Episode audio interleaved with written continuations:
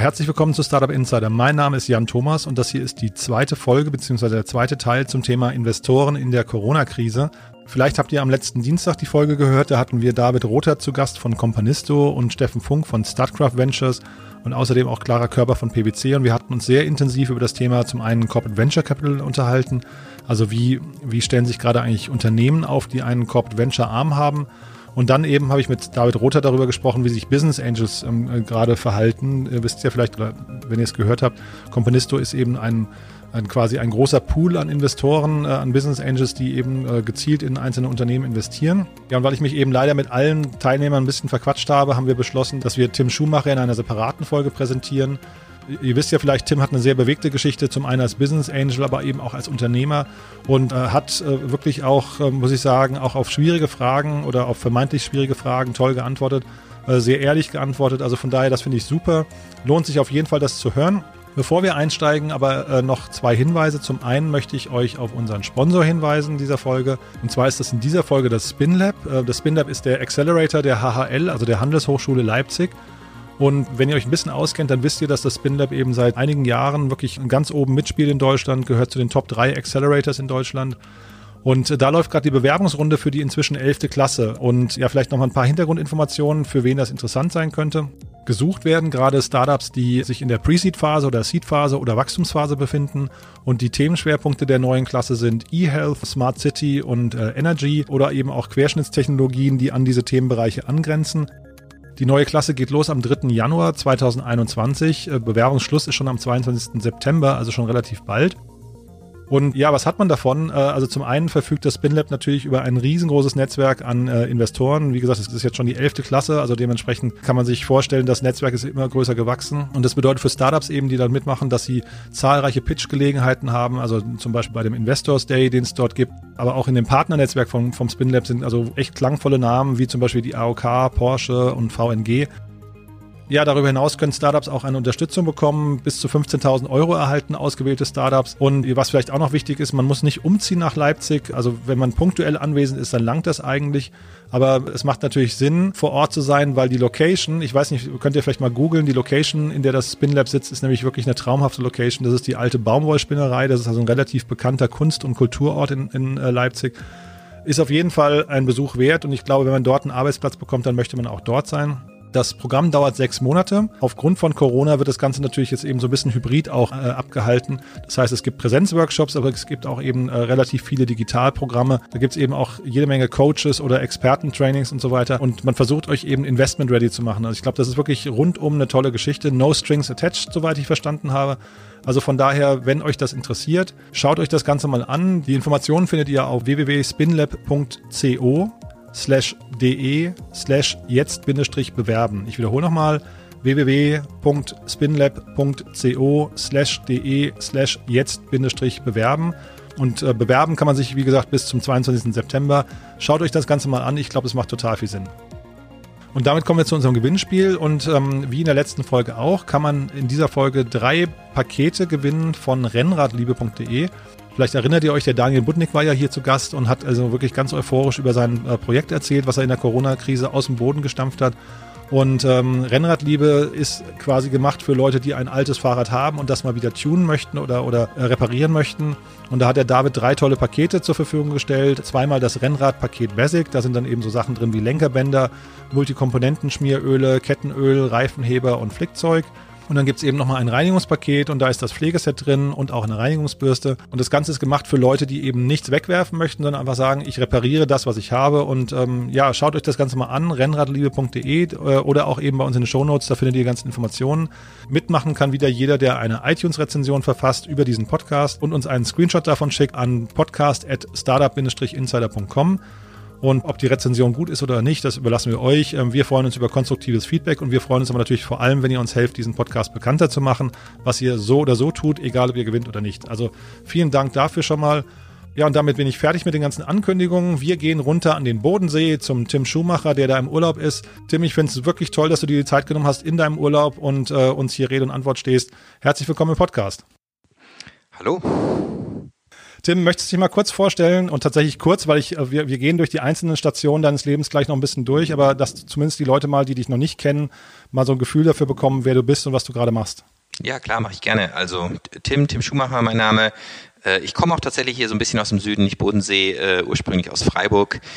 Ähm, habe dann auch meine erste Firma äh, gegründet, noch so zu Teenagerzeiten, immer viel programmiert. Ähm, äh, damals noch äh, Turbo Pascal und Assembler und solche Sachen und ähm, bin dann zum Studium nach Köln, ähm, habe äh, BWL studiert in Köln und dann bin ich äh, bin ich auch direkt Unternehmer geworden, habe eine Firma namens Sedo gegründet, die kennt vielleicht auch der eine oder andere, der mal eine Domain gesucht hat, äh, habe die zehn Jahre lang geführt, ganz bewegte Geschichte, äh, einen Börsengang gemacht zwischendurch, ich war ein paar Jahre davon im Ausland äh, und am Ende haben wir es an äh, United Internet verkauft und ähm, seit 2011 baue ich äh, andere Firmen auf. Bin zum Beispiel hinter IO, der Firma hinter AdBlock Plus. Ähm, äh, Ecosia ist ja mittlerweile eine Stiftung, aber äh, da habe ich sehr, sehr, sehr viel mitgeholfen ähm, äh, und äh, diverse andere äh, Startups, entweder aus dem Online-Marketing, Software as a Service oder eben auch äh, im, im, im, Bereich ökologische Impact Investments. Das ist noch so ein bisschen mein anderes äh, Steckenpferd. Und ähm,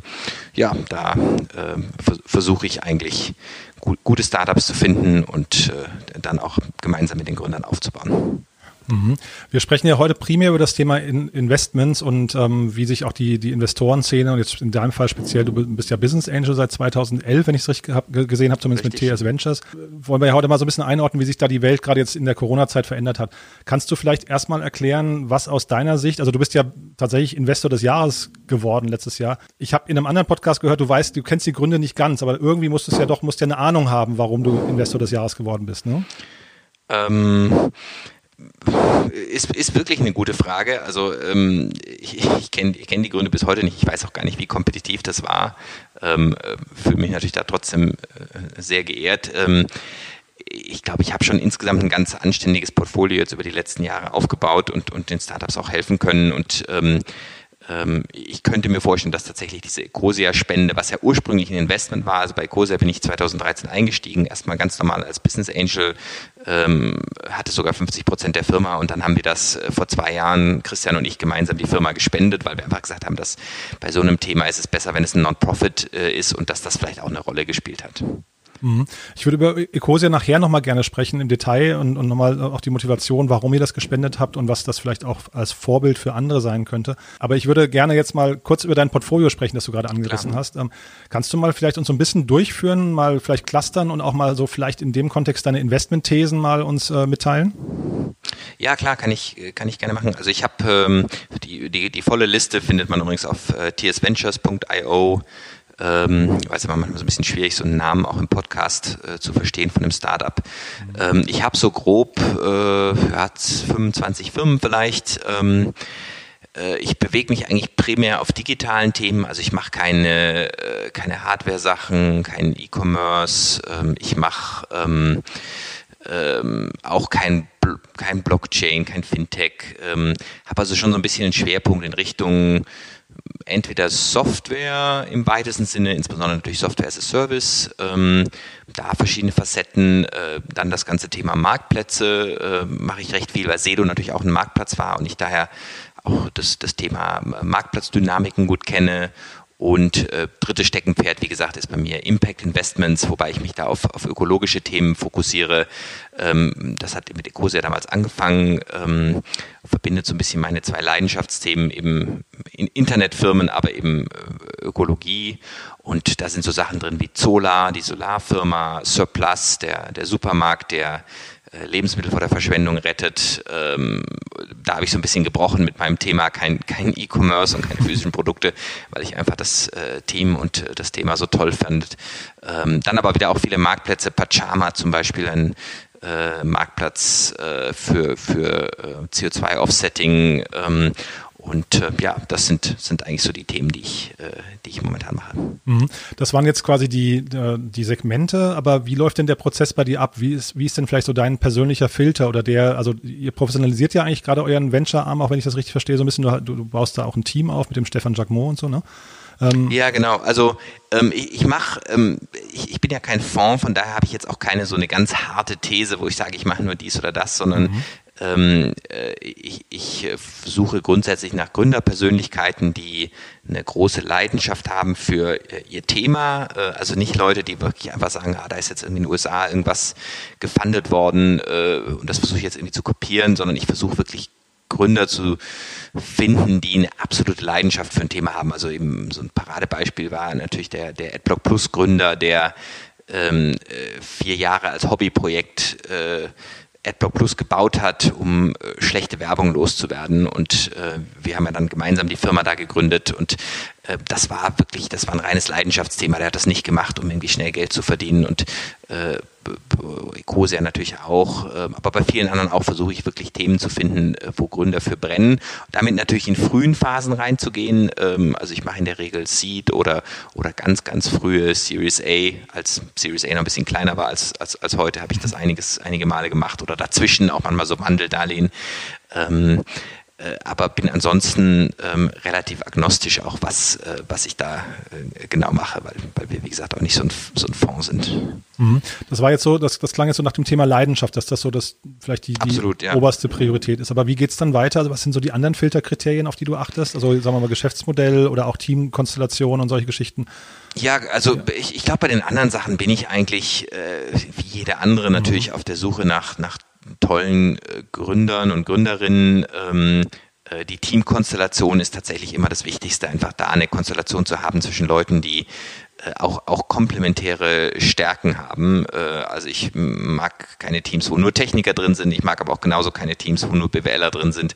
Ähm, das muss irgendwie ein guter Mix sein. Äh, gut ist natürlich, wenn die Leute sich auch irgendwie kennen, wenn sie harmonieren, wenn man das merkt. Und ist schwierig, weil man das oft erst nach einem Jahr oder zwei Jahren merkt. Mhm. Da trennt sich oft die Spreu vom Weizen. Und ähm, klar, Geschäftsmodell ist wichtig, Idee ist wichtig, Timing ist wichtig. Ich gucke mir natürlich an, wie weit ist jemand auch mit den bisherigen Mitteln gekommen. Macht einen Unterschied, ob jemand äh, zu Punkt X eben mit eigenen Mitteln gekommen ist oder mit äh, schon einer Million. Mhm. Ähm, und er hat dasselbe erreicht. Also das ist immer das, was man eben unter Traction versteht. Ähm, ich denke mal, da gucke ich, guck ich ziemlich auf die ähnlichen Sachen wie alle anderen auch. Mhm. Und das finde ich eine gute, äh, sagen wir, gute Überleitung zu der Frage, wie, welche Bedeutung hat denn deiner Meinung nach eigentlich Kapital in der Gründung? Also, äh, weil du gerade sagtest, der eine kommt mit, mit einer Million bis zu dem Punkt und der andere kommt vielleicht mit eigenen Mitteln. Eigene Mittel kann ja auch bedeuten, aber nur eigene Energie. Ähm, wie wichtig ist Kapital? Und äh, vor allem, wenn jetzt mehrere kompetitive Unternehmen unterwegs sind. Ähm, also braucht man da Kapital oder kann auch ein bootgestrapptes Unternehmen da gut bestehen? Also ich, ich glaube, es äh, kann auch ein bootstrapptes Unternehmen bestehen. Es, es, es, hängt immer sehr auch davon ab, was ist es für ein Markt. Es gibt eben ja so Winner-Takes-all Marktplätze, also sowas wie jetzt Food Delivery oder so ähm, das, äh, da, da, muss man wirklich mit enormem Kapital reingehen. Da schlucken die Gewinner auch auf dem Weg viele andere Firmen. Dann gibt es andere Themen, zum Beispiel gerade so im Software-as-a-Service-Bereich, da gibt es oft mehrere Spieler, die auch bestimmte Nischen besetzen, äh, bestimmte Schattierungen haben. Da ist das gar nicht so wichtig. Da ist Bootstrapping äh, viel häufiger, viel, viel, viel eher auch möglich. Ähm, und ähm, es, es, muss auch immer zum Gründer passen. Es gibt Gründer, die sind einfach äh, vielleicht auch ein bisschen risikoscheuer, aber auch ein bisschen sparsamer. Äh, für die ist Bootstrapping super.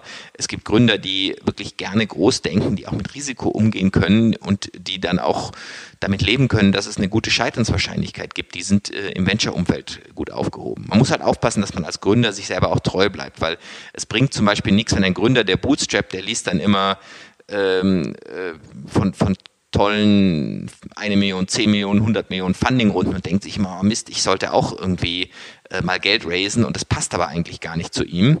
Ähm, und umgekehrt ähm, sollte ein anderer Gründer, äh, der, der eben viel raised, ähm, der sollte dann nicht äh, immer denken, so, ich müsste eigentlich profitabel sein oder so, wenn er das wieder von anderen hört. Also das ähm, es sind einfach zwei ganz unterschiedliche Strategien. Mhm. Ich hatte, glaube ich, in einem anderen Interview mit dir mal gelesen oder gehört, dass du, ähm, als ihr Sedo gegründet habt, da gab es schon eine unglaubliche andere Menge an Playern am Markt. Ne? Ich glaube, so, so 10 oder 20 Stück, die was ähnliches gemacht haben.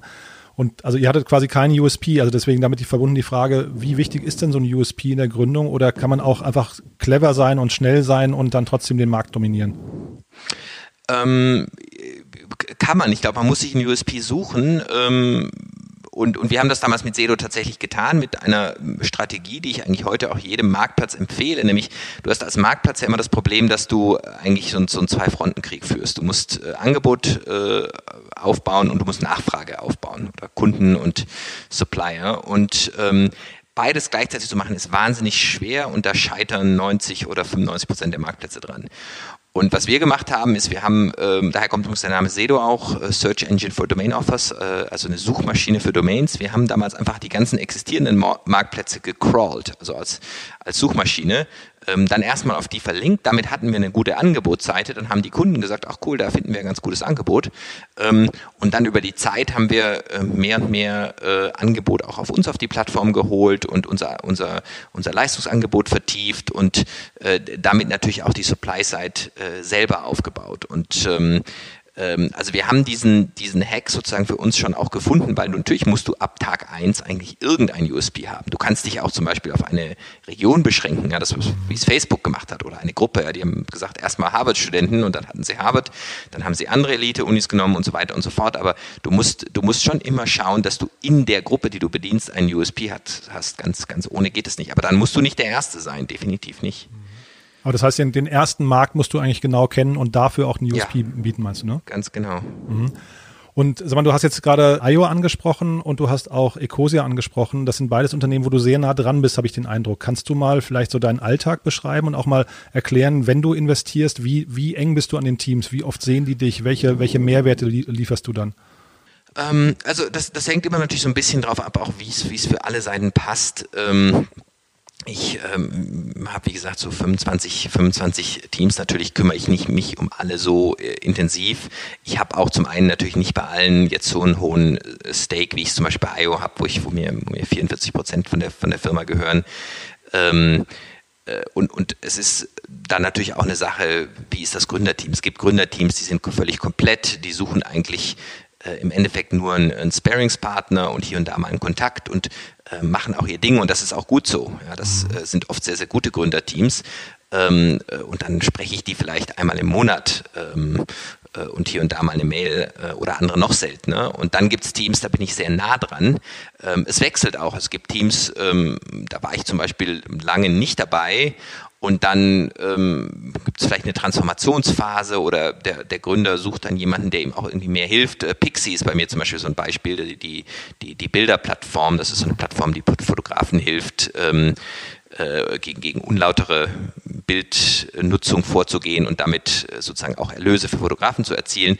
Und die, ähm, da war ich am Anfang zum Beispiel so ein ganz stiller Gesellschafter ähm, und, und dann nach zwei Jahren gab es so ein paar Veränderungen und, und, und seitdem ähm, äh, spreche ich mit dem CEO häufiger und ähm, versuche ihm auch zu helfen und ähm, äh, da, da, bin ich jetzt viel intensiver dran. Und dann gibt es andere, da ist es umgekehrt. Da bin ich am Anfang sehr intensiv dran ähm, und, und helfe wirklich viel mit. Und dann kommt aber zum Beispiel ein großer VC rein und der sagt natürlich dann, ja, hey, ich will jetzt ins Board und ähm, ich bin jetzt so ein bisschen der Lead und dann gehe ich auch wieder in die zweite Reihe zurück. Das ist, ähm, das ist völlig in Ordnung. Mhm. Ist deine Aufgabe auch dann, oder siehst du als deine Aufgabe auch dann Intros zu machen zu weiteren Finanzierungsrunden äh, Kapitalgebern? Ja, absolut. Also gerade so in diesem Fall, wenn ich früh drin bin und dann ähm, der Gründer vielleicht noch nicht so viel Erfahrung mit Fundraising hat, dann ist das eine meiner primären Aufgaben. Ja, finde ich, finde ich spannend. Und äh, also was mich immer total fasziniert, ist das Thema Bewertung. Also jetzt mal gesetzt im Fall, es, es stimmt wirklich alles, das Team ist gut, Timing ist gut, Geschäftsmodell stimmt für dich. Und jetzt kommt, jetzt kommt das Unternehmen mit einer Bewertung um die Ecke, die, ja, wie kann man die eigentlich greifen in so einer frühen, äh, in so einem frühen Stadium? Ja, das ist äh, wirklich eine gute Frage. Ist total schwierig. Es, ähm, es hat sich ja so ein paar, haben sich so ein paar Bewertungen eingependelt, ja, dass irgendwie selbst in der frühen Phase fragt jedes Startup also mindestens nach einer Million äh, Firmenbewertung oder auch zwei oder drei. Ähm, äh, am Ende immer das, was ein Startup erzielen kann. Also das hängt natürlich von vielen Faktoren ab. Wenn du ein Seriengründer bist, äh, dann äh, kannst du beim zweiten Startup locker auch schon eine 5 oder 10 Millionen Bewertung mit einem PowerPoint-Deck äh, mhm. aufrufen. Äh, wenn du ein erster Gründer bist und dann, dann vielleicht nicht, äh, hängt sehr vom Team ab, von der Idee, ähm, am Ende ist es das, was der Markt zahlt. Es gibt immer auch Startups, die gehen rein und sagen, ah, ich möchte jetzt irgendwie auf einer 5 Millionen Bewertung raisen und nachher gehen sie mit einer 2 Millionen Bewertung raus. Und das ist auch okay so, weil sie vielleicht noch nicht mehr haben. Ähm, der Markt korrigiert dann schon oft, oft äh, solche Bewertungen. Mhm. Aber sind das harte Diskussionen? Also, oder, oder ist das auch oft ein, weiß nicht, ein, ein Killer, dass man einfach sagt, die, die Diskussion ist hier zu Ende oder das Gespräch? Ja, das ist absolut. Das ist manchmal schon ein Killer. Also da, ich, ich, ich gucke manchmal Decks an und sage, oh, das ist ein tolles Deck, ist ein gutes Team. Aber die Bewertung ist so jenseits von Gut und Böse, dass ich da jetzt gar nicht in, einen, in eine Diskussion einsteigen will. Weil ich will den Gründer ja auch nicht beleidigen. Wenn jetzt mhm. irgendwie die kommen und sagen, die wollen 10 Millionen, mhm. dann sage ich nicht zwei. Mhm. Äh, ja. Sondern dann muss der eigentlich, finde ich, erstmal realisieren, dass seine Idee wirklich nicht 10 Millionen wert ist. Ähm, ich, ich, ich weiß nicht. Also ähm, es ist, äh, das ist auch, ist im Prinzip so eine Wissenschaft für sich. Es gibt auch ähm, immer wieder äh, gibt's VCs, äh, hier mein Freund der Jörg Binnenbrücker zum Beispiel, auch vom Kölner VC, äh, der erzählt immer die Geschichte, äh, wie er, glaube ich, bei Auto 1 nicht investiert hat, weil er äh, weil ihm da die Bewertung zu hoch war in der ersten Runde und der sagt heute, naja, die, die, die Gründer, die am besten sind, die rufen oft die teuersten Sachen auf, weil sie einfach sehr selbstbewusst sind. Und da ist auch was dran. Also ich glaube, man kann es man kann's sehen wie ähm, in die eine oder in die andere Richtung. Mhm. Und kriegen dann die Gründer das Feedback auch von dir? Hey, also der Rest ist toll, aber die Bewertung? Also ja, auf jeden Fall. Ja. Ich versuche immer ein Feedback zu geben äh, und, und auch möglichst ehrlich zu sagen, äh, warum ich es jetzt nicht gemacht habe. Ähm, und äh, da gehört auch tatsächlich die Bewertung dazu. Und dass die dann nochmal irgendwann wiederkommen mit einer niedrigeren Vorstellung, wenn gibt's sie den auch, gibt's, gibt's auch, auch ja? ja? Und ist auch legitim. Ist auch legitim, klar. Mhm. Kannst du mal den Markt, also jetzt mal die, die Brücke zu Corona, wie, wie verändert sich denn der Markt gerade eigentlich? Also ähm, gibt es aus deiner Sicht deutliche Veränderungen gegenüber, sagen wir mal, Ende letzten Jahres? Ja, also der Markt hat sich natürlich schon abgekühlt. Ähm, es sind alle ein bisschen vorsichtiger geworden. Ähm, alle, die finanzieren, ob es jetzt Angels sind oder VCs, die ähm, haben auch viel mit ihren existierenden Portfoliofirmen zu tun. Ähm, das war bei mir nicht anders. Also ich war jetzt zum Glück nicht sehr betroffen, weil ich habe halt, wie gesagt, sehr viel Software ähm, ähm, und, und da gab es sogar teilweise positive Effekte. Also alles, was ja irgendwie digitales oder Remote-Arbeiten in irgendeiner Weise begünstigt, äh, äh, hat ja eher profitiert. Ähm, aber ich hatte auch drei Startups, muss man sagen.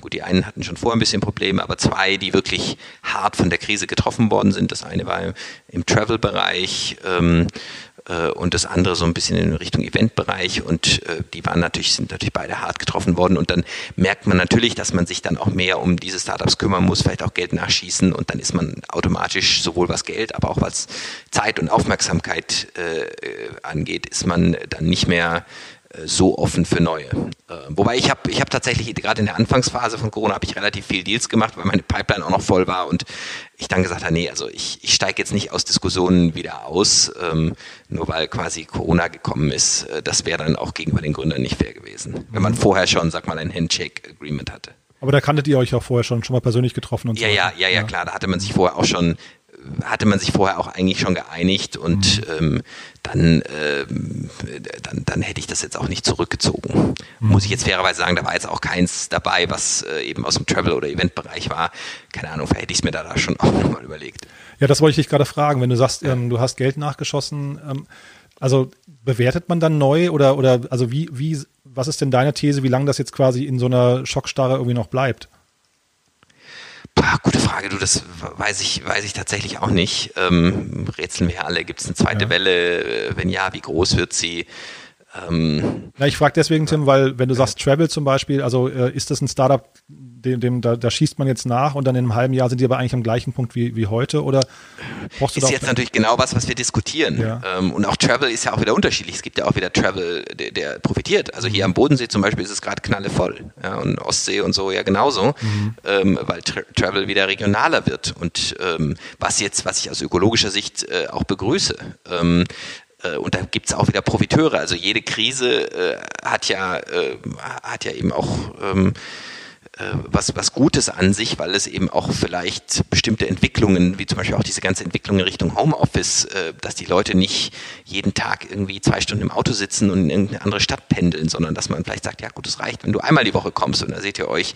Und da merkt man ja, da werden ja auch positive Trends freigesetzt und ähm, äh, da gibt es ja genauso auch Chancen auch für Startups. Mhm. Und wenn du sagst, die haben dich ein bisschen mehr gebraucht oder man ist dann mehr involviert, spricht ihr dann auch über ein Pivot oder über quasi, ein, ich weiß nicht, ein ja. Zwischenmodell oder solche Geschichten? Ja, ja das, das natürlich auch. Und bei manchen geht es etwas leichter. Ähm, äh, und bei anderen nicht. Also das Event-Startup, das kann ich ja sogar nennen, weil die haben auch echt einen guten Job gemacht äh, ähm, im, in dieser Krise. Ich finde auch in so einer Krise, da trennt sich auch immer die Spreu vom Weizen. Es gibt Gründer, die sind da eher apathisch oder wollen ihre eigenen Gehälter nicht kürzen, äh, mhm. aber sonst alles Mögliche äh, neues Investorengeld und so weiter. Und dann gibt es Gründer, die wirklich auch in der Krise ähm, stark reagieren, die, die, die beherzt sind, äh, die auch eben bei sich selber nicht zurückschrecken und die eben auch kreativ sind, was neue Lösungen angeht. Und, und, und da ist tatsächlich dieses Event-Startup, ähm, die, die fand ich da sehr gut. Ähm, ist ähm, von, einem, von einem gemischten männlich-weiblichen Team geführt, die äh, die Gründerin äh, ist die Sabine und der ähm, Mitgründer ist der, der Michael aus München, äh, Miomente, ähm, so eine Plattform für Kochkurse und Whisky-Tastings und all solche Sachen, also Plattform, Marktplatz dafür. Und ähm, denen ist natürlich quasi auch über Nacht das Geschäft weggebrochen. Also sie haben noch ein paar Gutscheine verkauft und das war's. Und ähm, die sind dann auf, ähm, äh, auf Remote-Testings umgestiegen, also Remote Whisky-Tasting zu, zusammen. Äh, Habe ich selber auch mal getestet, so ein Remote Gin-Tasting und das war wirklich lustig. Mhm. Ähm, hat ganz anderes Prinzip. Das Ding kam dann per Post. Man saß dann da und hat das irgendwie zugehört, hat aber auch so einen Remote-Chat und, und plötzlich haben die jetzt damit irgendwie, ich weiß nicht mehr genau, 20 oder 30 Prozent ihres Umsatzes äh, vom Vorjahr machen sie jetzt mit genau sowas. Und das gab es nicht, das Produkt vorher. Und äh, jetzt kommen die anderen Sachen wieder zurück und äh, vielleicht liegen die in einem Monat sogar über vor, Vorjahr. Und, äh, und das ist äh, für mich so ein gutes Beispiel, wie eben Gründer aus einer, aus einer Krise auch was machen können. Mhm. Und die Unternehmen, die du jetzt noch nicht investiert hast, die vielleicht in der Pipeline waren, aber noch in einem früheren Stadium, hast du das Gefühl, dass die hektischer wurden? Also ist da irgendwie, weiß nicht, Panik ausgebrochen? Ja, bei, bei manchen schon. Also bei denen kriege ich es natürlich nicht so sehr mit, weil wenn ich noch nicht drin war, dann weiß ich oft nicht, wie es weitergeht. Ähm, Aber vielleicht so die Frequenz der Mails, ne, die dann beginnen plötzlich äh, zu steigen oder so. Ja, ja, ja, ja, nee. Ähm, äh, also insgesamt muss man natürlich auch sagen, es ist trotz allem immer noch viel Geld im Markt. Also ich sehe auch viele Fundingrunden noch, auch viele Sachen, die ich dann zum Beispiel abgesagt habe, lese ich dann einen Monat oder zwei später, dass sie jetzt ihre Fundingrunde gemacht haben. Ähm, und äh, da freue ich mich natürlich für die, weil jeder VC oder jeder Angel sieht ja die Sachen auch anders und dann äh, ist, ist für jemand anderen das vielleicht auch genau das Richtige. Es müssen ja auch mal viele passen, ja, also viele Sachen passen. Es muss das Thema passen, muss die, die Sympathie zum Gründer muss auch passen, ähm, auch, auch die, die, die Geografie ist nicht unwichtig. Also ein Startup aus Köln zum Beispiel für mich, da gucke ich immer mit einem Sonderbonus drauf, weil ich denen natürlich ganz anders helfen kann. Mhm. Ähm, als ein Startup. Berlin bin ich auch noch sehr häufig, aber jetzt ein Startup zum Beispiel in München. München bin ich wirklich selten, da, da muss ich schon genauer hingucken. Ähm, und von daher, äh, für den, was für den einen nicht passt, passt für den anderen wieder äh, vielleicht sehr, sehr gut. Ja, das ist eigentlich eine super Brücke zu meiner Anschlussfrage, weil ich frage mich immer, wie sich Business Angels untereinander, äh, also wie gut seid ihr denn vernetzt? Äh, würdest du jetzt sagen, eine Sache, die zu dir nicht passt, die würdest du dann trotzdem weiterreichen an jemanden, zu dem es passt, oder machst du dann einfach einen harten Cut in dem Moment? Nee, absolut. Also versuche ich immer weiterzureichen, weil mache ich ja zwei Leute glücklich. Also im be besten Fall äh, ist das was, was der Angel gut findet ähm, und äh, das Startup freut sich natürlich auch. Ähm, mhm. Das geht nicht so häufig, weil natürlich die meisten Leute, die ich kenne, dann doch wieder nach ähnlichen Sachen gucken wie ich, weil so okay. entwickeln sich über die Zeit äh, ja auch Beziehungen. Und da sind die meisten Angels, glaube ich, schon ganz gut vernetzt. Also ich habe auch so eine Handvoll von, äh, von eng befreundeten Angels, mit denen ich nicht nur einen Deal gemacht habe, sondern über die Zeit dann vier, fünf, sechs und wo man auch eine Erfahrung gesammelt hat und ähm, äh, wo man sich auch gegenseitig vertraut und dann der eine vielleicht mal ein bisschen mehr Arbeit macht und der andere wieder bei was anderem. Und ähm, also da gibt es definitiv eine Vernetzung, äh, wie bei anderen Sachen auch. Mhm. Und du hast gerade eben schon angesprochen, äh, Thema Female Entrepreneurship. Also ne, du hast gerade eben ein Mixed Team genannt. Äh, ändert sich gerade die Erwartungshaltung an, an Investoren? Also ich habe so das Gefühl, dass das Thema Female Entrepreneurship, ähm, irgendwie weibliche Gründerinnen oder auch du hast Ecosia, also das Stichwort Nachhaltigkeit, entsteht da so ein Druck jetzt plötzlich, dass man sich anders orientieren muss in dem Markt? Ja, also ein bisschen was tut sich da. Ich glaube, da ist schon noch die Menge an Twitter-Posts oder Medium-Posts, die, die Leute zu dem Thema schreiben, ist doch noch größer als ähm, das tatsächliche Geld, was in Themen fließt. Und das gilt für Diversity genauso wie für Nachhaltigkeit. Ähm, ähm, aber ich sehe schon insgesamt eine positive Tendenz äh, bei, bei beidem. Ja, aber es ist nicht so, dass man quasi als, als guter Investor jetzt, ähm, weiß nicht, irgendwie so ein, so ein neues Wertekorsett äh, definiert und sagt, ähm, ich, ich muss das eigentlich fördern, ich muss mich auf diverse Teams oder so irgendwie konzentrieren. Gibt es schon äh, auch hier und da auch mal. Ähm, und die kriegen natürlich dann eben viel Publicity. Ähm, äh, gerade im Nachhaltigkeitsbereich äh, sehe ich, ähm, sehe ich da gerade spannende Sachen. Wir sind selber mit Ecosia gerade an einer äh, ganz spannenden Idee dran, wo wir auch überlegen, sollen wir das nicht selber noch mehr machen, äh, weil wir wissen eigentlich, wie man diese Art von Unternehmen aufbaut und äh, haben da natürlich auch tolle Reichweite und da überlegen wir selber gerade, sollen wir nicht, ähm, äh, sollen wir nicht wirklich auch was was ein, ein Vehikel haben, was eben wirklich nachhaltige ökologische Startups äh, von der Pike auf fördert.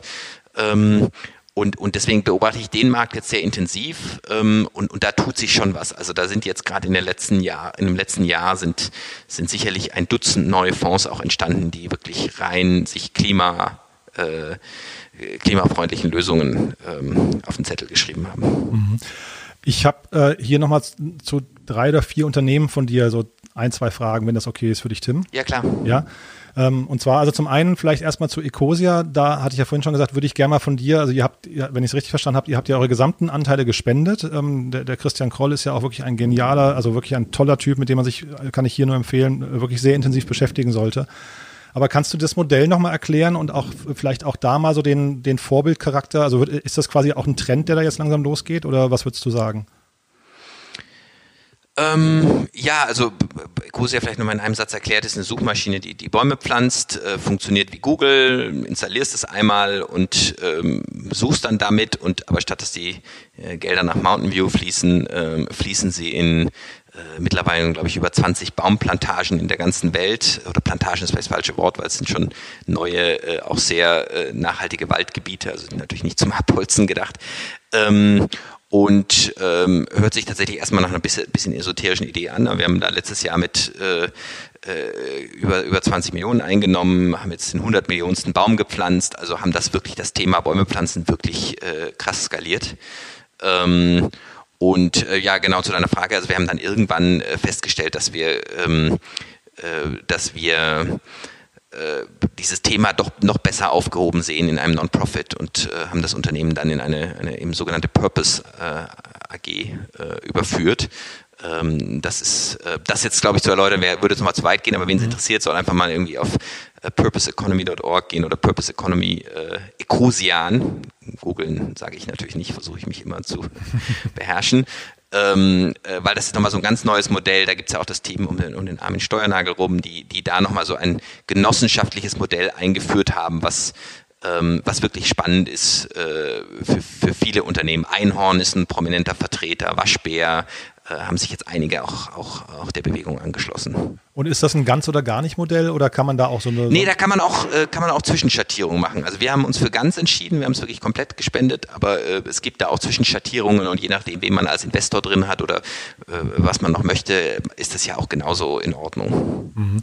Und also der Christian Kroll vielleicht nochmal ist ja wahrscheinlich genau der Leidenschaftsgründer, von dem du vorhin gesprochen Absolut, hast. Absolut, ne? ja. Absolut. Ähm, Sag mal, dann wollte ich äh, mal kurz zu Sedo fragen. Das hast du gerade auch schon kurz angerissen. Ihr wart an der Börse, wenn ich es richtig verstanden habe, und ihr habt das wieder von der Börse zurückgenommen. Ich weiß nicht, ob das noch in deiner Zeit war. Ähm, aber kannst du mal vielleicht kurz erläutern, für ven sich überhaupt, für welches Startup äh, sich ein Börsengang lohnt und warum ihr das auch zurückgenommen habt?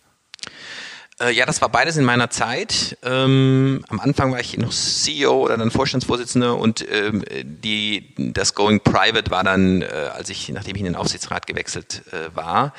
Ähm, für mich war das natürlich wie jetzt für jeden äh, Gründer oder für viele Gründer heute auch so, dass die Krönung der Börsengang ähm, und ich bin tatsächlich deswegen jetzt ein bisschen ernüchtert. Wir waren ähm, damals, wir hatten in Summe 350 Mitarbeiter, wir haben 120 Millionen Umsatz gemacht. Äh, Sedo und Affiliate waren unter einem Dach. Affiliate war so ein großes Affiliate Network, ist dann in Zanox, jetzt Awin aufgegangen und äh, hatten eine Marktkapitalisierung von, ich glaube, irgendwie also irgendwas zwischen 200 und 300 Millionen Euro.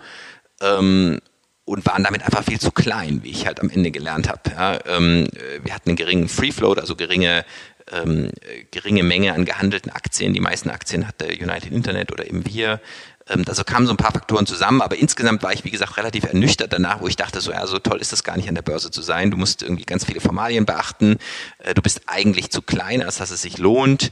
Ähm, äh, und äh, es interessiert auch keinen Analysten. Also zu der Hauptversammlung kamen irgendwie ein, paar Leute, die da gerne Würstchen gegessen haben, aber irgendwann kein einziger Analyst mehr ähm, also ich habe so für mich mitgenommen, Börsengang kann Sinn machen, wenn du wirklich eine krasse Wachstumsstory hast, wenn du ähm, es wirklich nutzen kannst, aber nicht, ähm, nicht für eine Firma, glaube ich, die äh, kleiner als eine Milliarde ist. Und wahrscheinlich ist auch der Verwaltungsaufwand äh, genau. ungleich höher, ne? Ja. Ja, du, dann habe ich, ähm, ich weiß jetzt die, bei den nächsten beiden Fragen nicht, ob du sie beantworten möchtest und wenn nicht, sagst du mir bitte einfach Bescheid. Ähm, bei Surplus habe ich, ähm, äh, ich gucke eigentlich nie Höhle der Löwen, das habe ich jetzt zufällig doch gesehen und fand die Reaktion von dem Georg Kofler äh, so, so merkwürdig und ich wollte dich mal fragen, wie du die gefunden hast. Ich fand die genauso merkwürdig. Also ich, ähm, ich habe ich hab das auch nicht verstanden. Also ich meine, es ist Fernsehen, äh, die versuchen natürlich auch eine Story zu machen und irgendwie haben sie da versucht, irgendwie äh, dem Raphael, also dem Gründer von Surplus, der wirklich ein toller Typ ist und der ja der hat ja eine wirklich bewe bewegende und auch da wieder leidenschaftliche Geschichte. Der hat fünf Jahre eben ohne Geld gelebt, hat wirklich vom Containern gelebt, hat dann die deutschlandweit größte Foodsharing-Organisation gegründet ähm, mit wirklich 30.000 Freiwilligen und, und, und, und lebt sein Leben da drin und dann sitzt da so ein wirklich satter äh, Medienmanager und, und, und versucht dem irgendwie das Wort umzudrehen, nur weil er irgendwie äh, ich glaube, er hat kritisiert, dass er Kindergeld für seine Kinder bezieht oder irgend sowas. Also es war ganz, ganz, ganz, äh, fand ich unter aller Sau, aber gut. Ja. Ähm, Wo steht Am Ende äh, war, als die Sendung ausgestrahlt wird, war da schon klar. Wir hatten äh, ein paar, ich glaube zwei Wochen vorher unterschrieben. Also es war uns schon klar, dass äh, sie es nicht bekommen werden. Und es war aber allen schon klar, dass ähm, äh, ich gemeinsam mit dem äh, Benjamin Otto ähm, und der Matthias Willenmacher, die beide ja auch fantastische Impact-Investoren sind, investiert hatten. Und ich glaube, wir haben da tausendmal besser gepasst als äh, eben solche Leute. Ja, also das war wirklich, äh, das war ein Stück Fernsehgeschichte, finde ich. Ähm, wo steht Surplus heute? Kannst du das mal kurz vielleicht noch erzählen? Äh, die stehen gut da. Also ähm, die hatten natürlich auch einen krassen Shift jetzt in Corona. Erstmal äh, natürlich äh, ist, ist tatsächlich äh, Supermärkte, die waren, hatten ordentliche Probleme und dafür ist, ist, ist, ist der Shop äh, wirklich förmlich explodiert. Ähm, äh, und äh, wir haben jetzt gerade irgendwie den fünften Shop aufgemacht und äh, wie gesagt, E-Commerce, Lebensmittel kaufen ist ja tatsächlich plötzlich salonfähig geworden. Ähm, also die stehen gut da und da raisen wir jetzt auch die, die nächste Runde und wollen das Ding einfach deutschlandweit ausrollen. Also äh, mit denen bin ich glücklich. Ist auch wirklich so ein Paradebeispiel für so ein extrem leidenschaftliches Team. Super. Und dann wollte ich einmal nochmal auf IO zu sprechen kommen, wenn ich darf. Ähm, äh, ich hatte ja, in dem Podcast ähm, Slalom mit dem Frank Schlieder ähm, mhm. Den kann ich auch nur jedem empfehlen. Also das war ein tolles Gespräch, was du mit ihm geführt hast, finde ich. Der hat das ganz, ganz toll gemacht. Da hast du gesagt, dass ihr mit, mit IO, glaube ich, wenn ich es richtig verstanden habe, schon zwölf Prozesse hattet und zum Teil ja. eben auch vor dem BGH. Kannst du uns einmal da durchführen, weil ich finde das so, äh, ich kann mir das so schwer vorstellen. Ist das äh, dein innerer Antrieb, da auch Prozesse zu führen oder werdet, werdet ihr dann immer verklagt? Und äh, du bist ja dann so ein bisschen Bad Guy für einige äh, Medienunternehmen. Äh, ja, ja, nee, also es ist definitiv nicht, äh, nicht unsere Klagen. Wir wurden immer verklagt. Äh, ich bin eigentlich ein relativ friedlicher Mensch. Äh, ähm, äh, ich glaube, ich habe seltenst mal Leute verklagt, also außer wenn sie wirklich äh, ganz krumme Dinger gedreht haben. Ähm, nee, das, in dem Fall wurden immer wir verklagt, weil die, die, die großen Medienkonzerne, allen voran eben Springer, sagen, äh, ja, Adblocking gehört verboten. Das ist ja eigentlich der sozusagen die Quintessenz. Äh, alles andere sind dann Verästelungen zwischen Wettbewerbsrecht, Kartellrecht, äh, Urheberrecht, äh, also alle möglichen Spielwiesen, aber am Ende des Tages ist über die Grundaussage immer, ja, warum, warum gibt es überhaupt so ein Tool, was Werbung verbietet? Was natürlich absurd ist, der Nutzer äh, sollte selber bestimmen können, äh, was, auf, was auf seinem oder ihrem Computer ist und äh, das ist ähm, das ist relativ absurd. Es ist natürlich auch umgekehrt genau das Recht, auch was ja zum Beispiel Springer macht, Leute von Webseiten auszusperren. Das ist okay. Ähm, man, es ist ja ein faires Tauschgeschäft. Ähm, aber zu sagen eben, man, man darf Werbung nicht, äh, äh, Werbung nicht wegblocken ist ja wie, man darf nicht äh, aufs Klo gehen, wenn der Fernseher, äh, wenn die Fernsehwerbung kommt. Mhm. Aber wenn du ja da jetzt mal so, ich weiß nicht, die, den anderen Stuhl, die andere Perspektive einnimmst, kannst du das auch nachvollziehen, dass das irgendwie die Medienwelt da irgendwie, keine Ahnung, das ein bisschen kontrovers sieht ähm, oder, oder ist das für dich einfach unverstanden? Also ich kann natürlich nach aus der, aus der betriebswirtschaftlichen Perspektive kann ich absolut nachverstehen, dass man das nicht mag. Das ist klar. Mhm. Ähm, so, so, wie viele andere disruptive Entwicklungen äh, nicht äh, gemocht werden.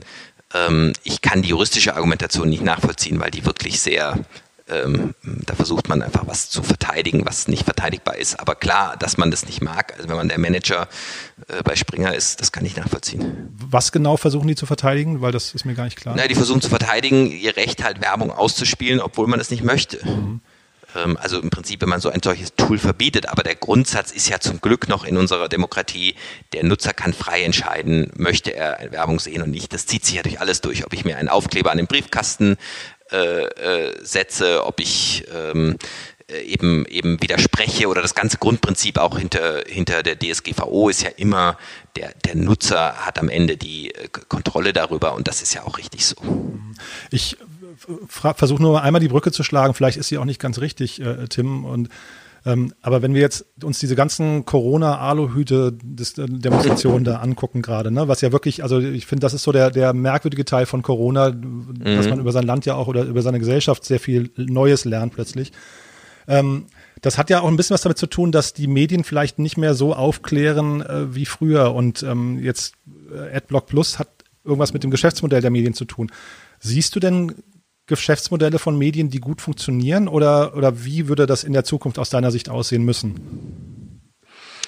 Ja, also das ist eine gute Frage. Ich, ich, ich glaube, also das Hauptproblem war natürlich, dass in den letzten zwei Jahrzehnten die Medienmodelle gewandelt sind von dem klassischen Tages, ich bleibe jetzt mal beim Beispiel Tageszeitung, Zeitschrift mhm. ist natürlich ähnlich, Tageszeitungsabo, ähm, oder, oder eben am Kiosk kaufen mit sehr hohen Preisen, also ja 20, 30, 40 Euro im Monat, ähm, hin zu einem Ad-Modell, wo ja selbst ohne Adblocker nur wirklich Cents übrig bleiben auf die, Gesamt, auf, den, auf die Besuche des gesamten Monats gerechnet. Also wenn man mal ausrechnet, was ein einzelner Nutzer, der immer wieder auf eine Webseite kommt, über den ganzen Monat da lässt, dann reden wir irgendwie über 20, 30, 40, 50 Cent maximal. Selbst wenn man quasi jeden Tag auf einer Webseite jetzt wie Spiegel Online oder Zeit.de oder sowas ist.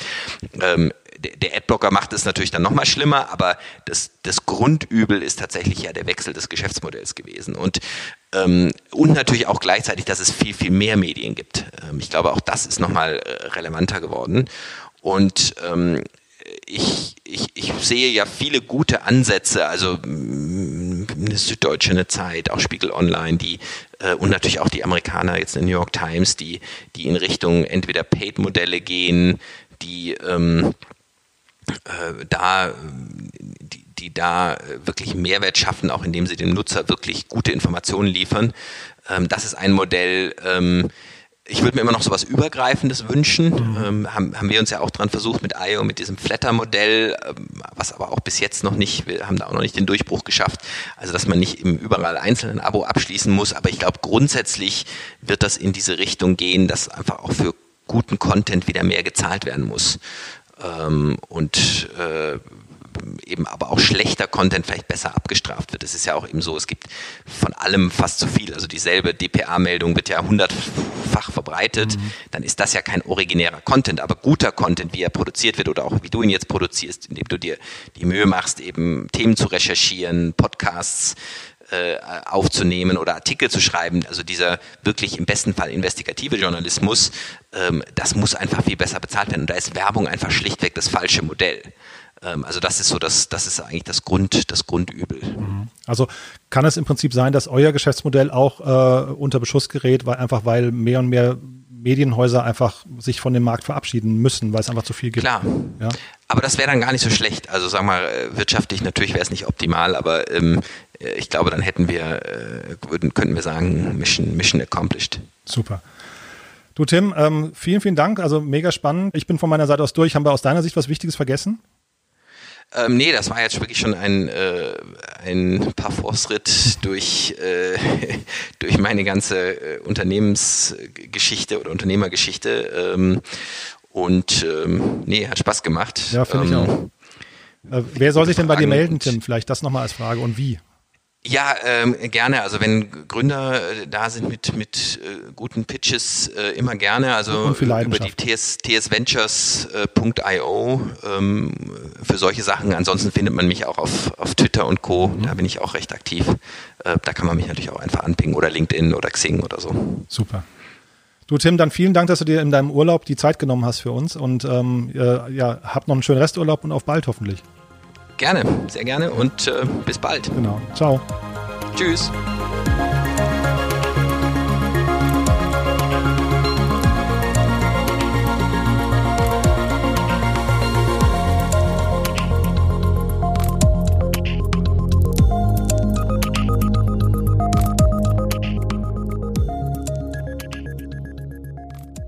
Ja, das war's auch schon für heute. Ich hoffe, es hat euch Spaß gemacht. Ich finde, wie gesagt, Tim ist ein super spannender Gesprächspartner.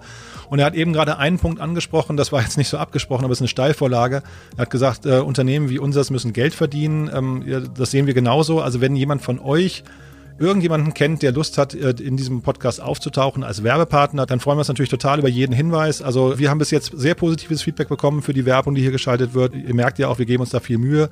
Von daher, wenn ihr jemanden kennt, der Lust hat, hier aufzutauchen, der also Startups erreichen möchte, Investoren oder auch andere innovationsfreudige Menschen, sagt gerne Bescheid. Äh, Wir freuen uns über jeden Hinweis. Ja, und das war's auch schon für heute. Wir hören uns wieder am nächsten Dienstag, dann mit dem Thema Tourismus. Das ist natürlich ein ganz hartes Thema in der Corona-Phase. Ist wirklich wieder eine spannende Folge mit ganz tollen Gästen. Ähm, von daher schaltet wieder ein, abonniert diesen Podcast und äh, wie gesagt, erzählt gerne euren Freunden davon. Kommt gut durchs Wochenende, genießt die Sonne und äh, bis nächste Woche. Alles klar. Tschüss.